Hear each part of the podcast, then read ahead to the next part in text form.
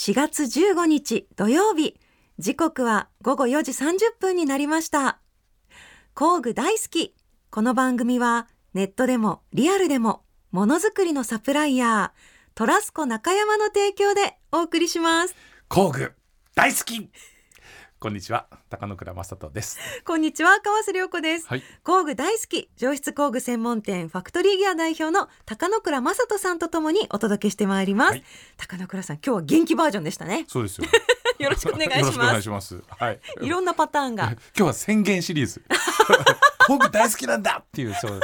もうそっかそれでこう行こうかなと今日はね、うん。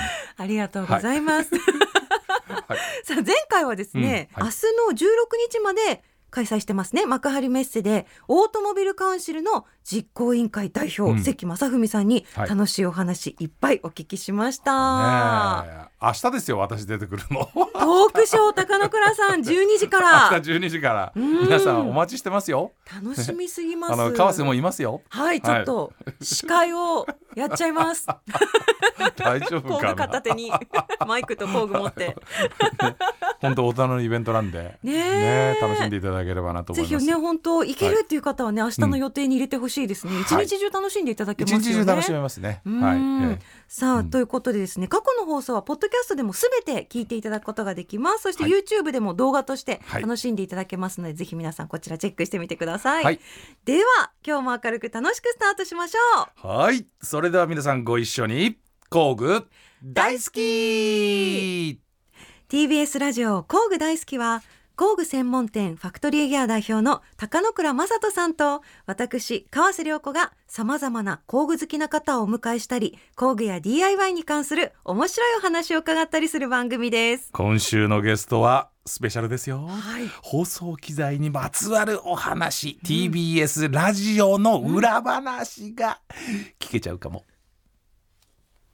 TBS ラジオ工具大好き川瀬良子と。ファクトリーギアの高野倉正人がお送りしています。早速ですがゲストの方お呼びしたいと思います、はい。TBS ラジオの技術を担当しているメディアテクノロジー部の宮沢秀美さんです。よろしくお願いします。えー、TBS ラジオの宮沢秀美です。よろしくお願いします。よろしくお願いします。斬新。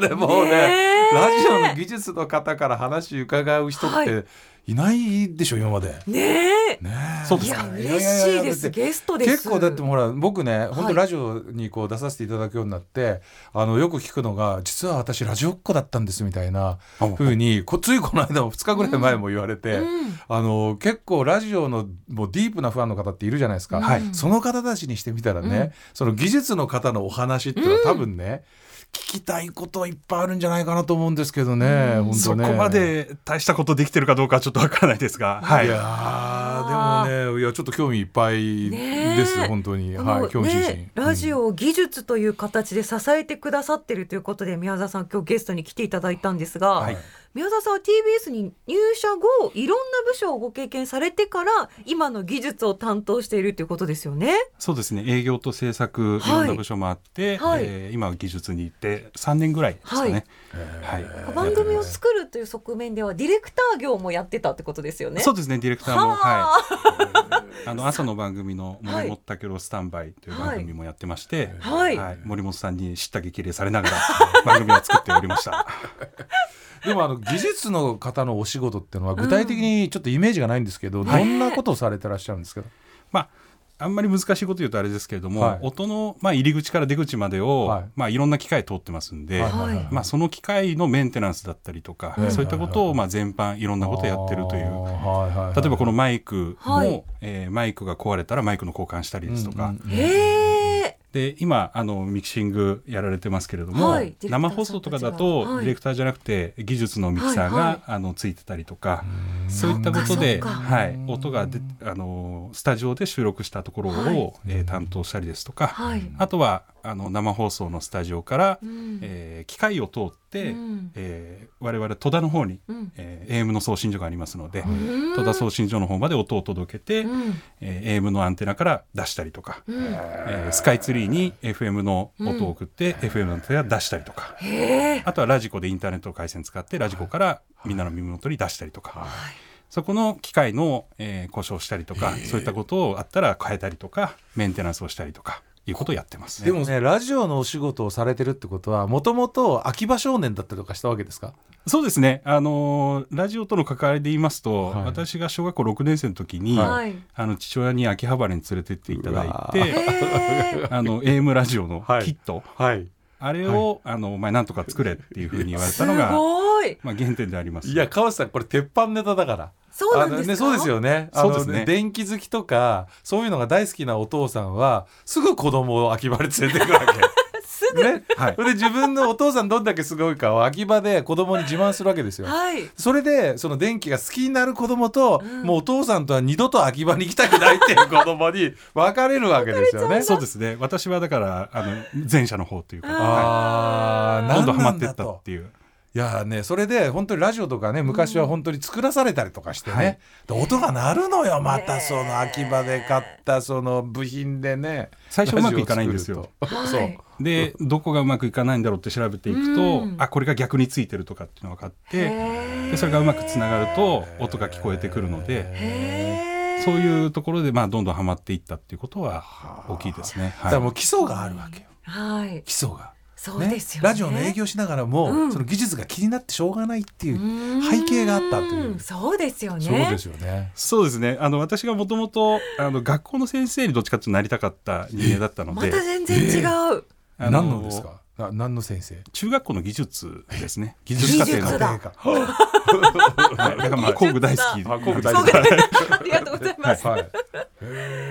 そういったところもあって、まあ、ちょっと教員採用試験受からなくて、はい。まあ、いろいろ探していて、まあ、ご縁があって、うん。あの TBS ラジオで働かせていただくことになったという経緯はあるんですけれども、まあ、ものづくりっていうのが大好きで、うん。まあ、はいないものを作るっていう、うんだから机とかもやっぱり10年前ぐらいとかはあの企画ものなんか何センチっていうふうに細かくあの作れるあのセットとかは結構高かったんですよね。うんなので一枚板の奥行きとか決まってるものを買って組み立てた方が、うん。まあ、半額とか3分の1ぐらいの金額でできるはい。っていうことになったので、はい。そこでもうホームセンターで板を買って、はい。時には切ってもらってで自分で工具使って組み立ててということをあのやってるという。これはねあの本当に好きな方ですね。あのおっていうのは、はい電気やってる人は結構電気だけで、うんそこに結構グワーって行ったりとかするんだけど、電気やってて机も作るっていうのはもう何でも物作るの大好きっていうもう方だと思うんですよね。で逆にそうあのてあのテーブルとかねデスクとか作る人で、わ電気だけは嫌だって人もいるの。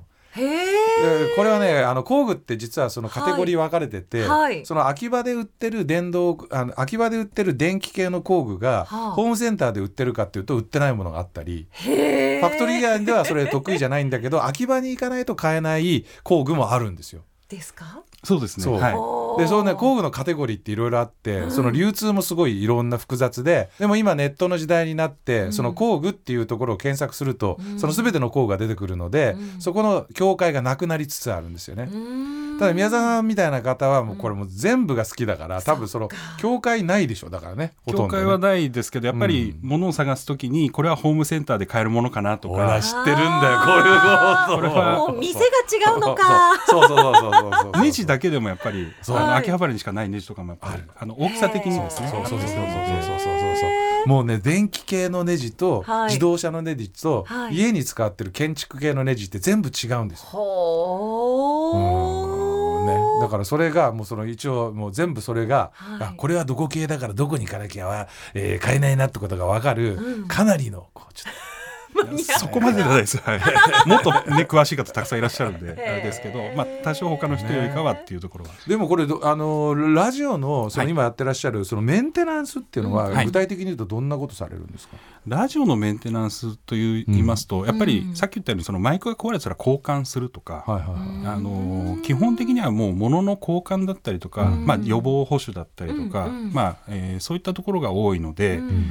あのなんかものすごい特殊な工具使って、うん。あの大それたことやるっていうことはあんまりしてなくてですね、うんうんえー基本はプラスドライバー1本でうん。結構やったりしてるっていうことが多いですね。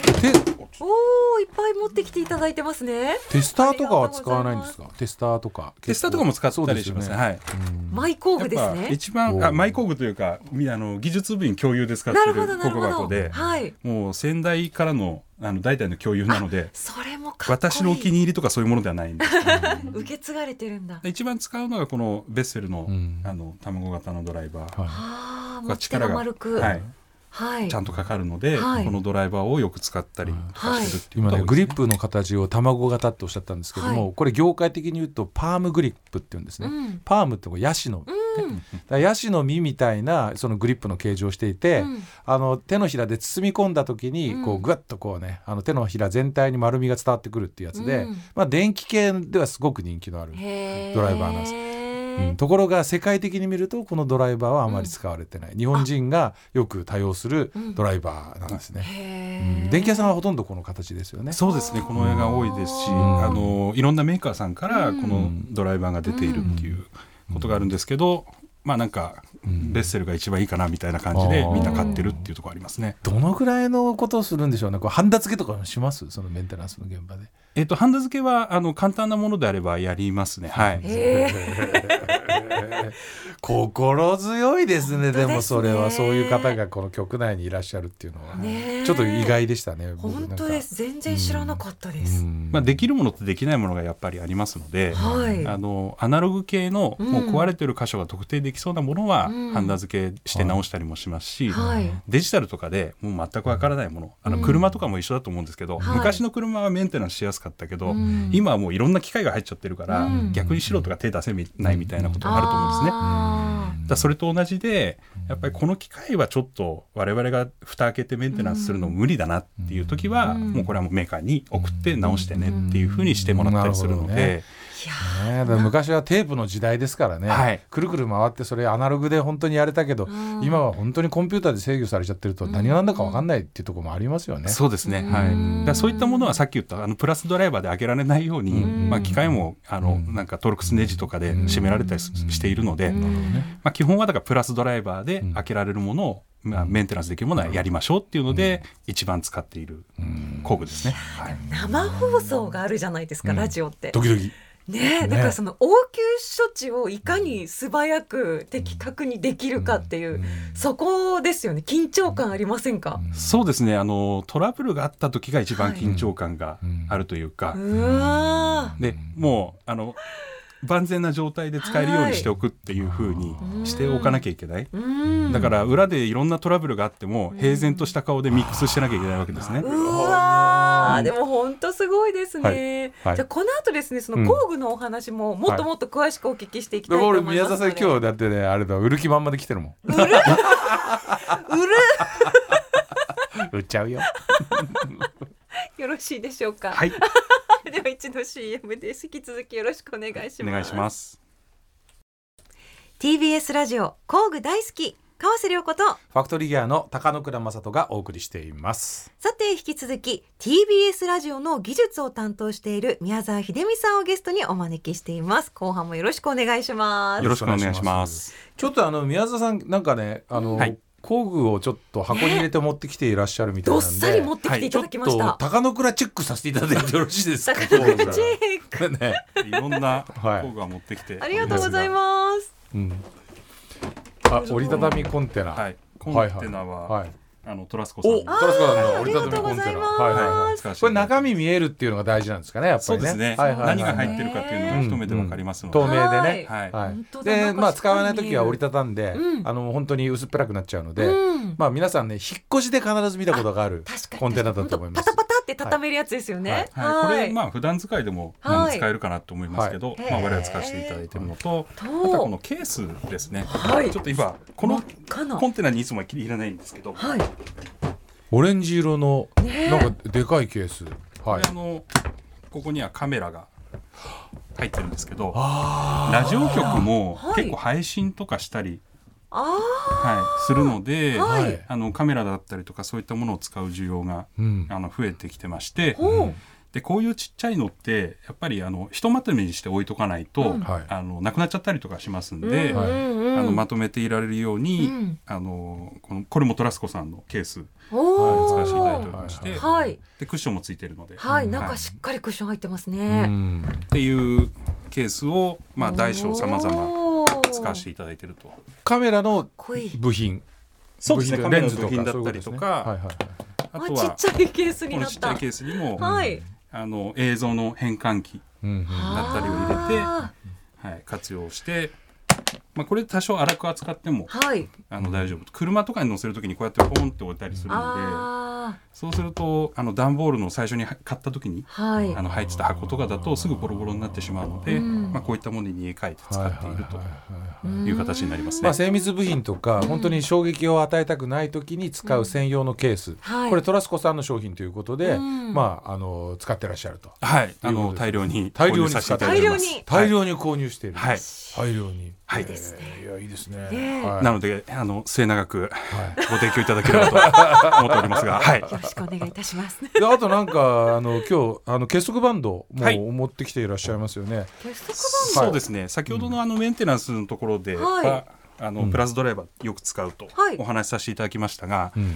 もう一個あのケーブルが結構ラジオ局多くてですね、はのケーブルを止めるのに、はい。あのヘラマンタイトンの石六体を、ん。まあ、よく使うと。タイトンのインシュロック。何ですか？このヘラマン。ヘラマンタイトンインシュロック。何ですか？これも業界的に言うとですねブランドもんです。ブランド ブランド名はどっちですか？ヘラマンタイトンがブランドタイトン。はい。はいインシュロックが、まあはい。あの製品名というか、まあ、あの皆さんがよく知っている言葉の方ですかね、結束バンドのことをインシュロックっていうん。まあ、ですかヘラマンタイトンのあの結束バンドのことをインシュロックっていうんですよ。ああなるほどなるほど。だから僕がでもインシュロックの、あのー使ってるっていうのは本当にプロの現場なんですね。で結束バンドってね実はね本当に100円ショップとかでも簡単に買えるもので、うんうん。うんいっぱいあるんだけれども、いやこのねクオリティがちょっとね次元が違いますよね。そうですね、うん。欲しい。欲しい。でもねヘラマンタイトンのインシュロックはなかなかちょっと一般ではこうお店に売ってるようなものではないと思うんですけどね。へ売ってるところでは売って売ますけどね。売ってますけどはいね、後で教えてください。ちょっとねちょっと値段が高いんですよ。あそうなんですうん。ねでああと耐光性って言って色が黒いのだと、はい。あの熱に強いとかそういうちょっととあの分類もあったりして。確かに黒ある。ありますよね、はい。でも黒だから耐光性のものでもないのでね。あそこはちゃんとあのパッケージとか見てはい。買わないといけないんですけれども、やっぱ多そうですよねこれねかなり。そうですね、うん。あのケーブルがたくさんあるところをまとめておかないと、うん。ちょっとしたことでバラバラって言って、うん。そのバラバラってケーブルが揺れちゃったものが、まあ、音の揺らつきにつながる可能性もゼロではないので。あなのでもう組み立てたところに関してははい。ガシッとこの結束バンドでうん。固定するっていうことを、まあ、やっていると。うーん。じゃあその結束バンドをうん。ギュッて締める時どうやって締めてらっしゃるんですか、あまあ、基本的には手でもうがっつり締めて、うん。で最後はあのーニッパーでうん。グリッとちょっと引っ張ってはい。切るという形になると。ここにですね結束バンドニッパーってのがあるんですよ。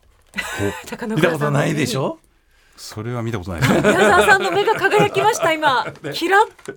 あのこのニッパーはここ見ていただければその刃の根元の部分に結束バンドをつまむ専門の部位があるんですよ。ほうほうほう。だからニッパーって切るもんだけど、うん。このあの刃の根元が切れないで引っ張れるようになってるんですね。引っ張れるようになってるんですよ根元が、うんちょっと引っ張ってみますよ。うん。うん引っ張ってみますよ。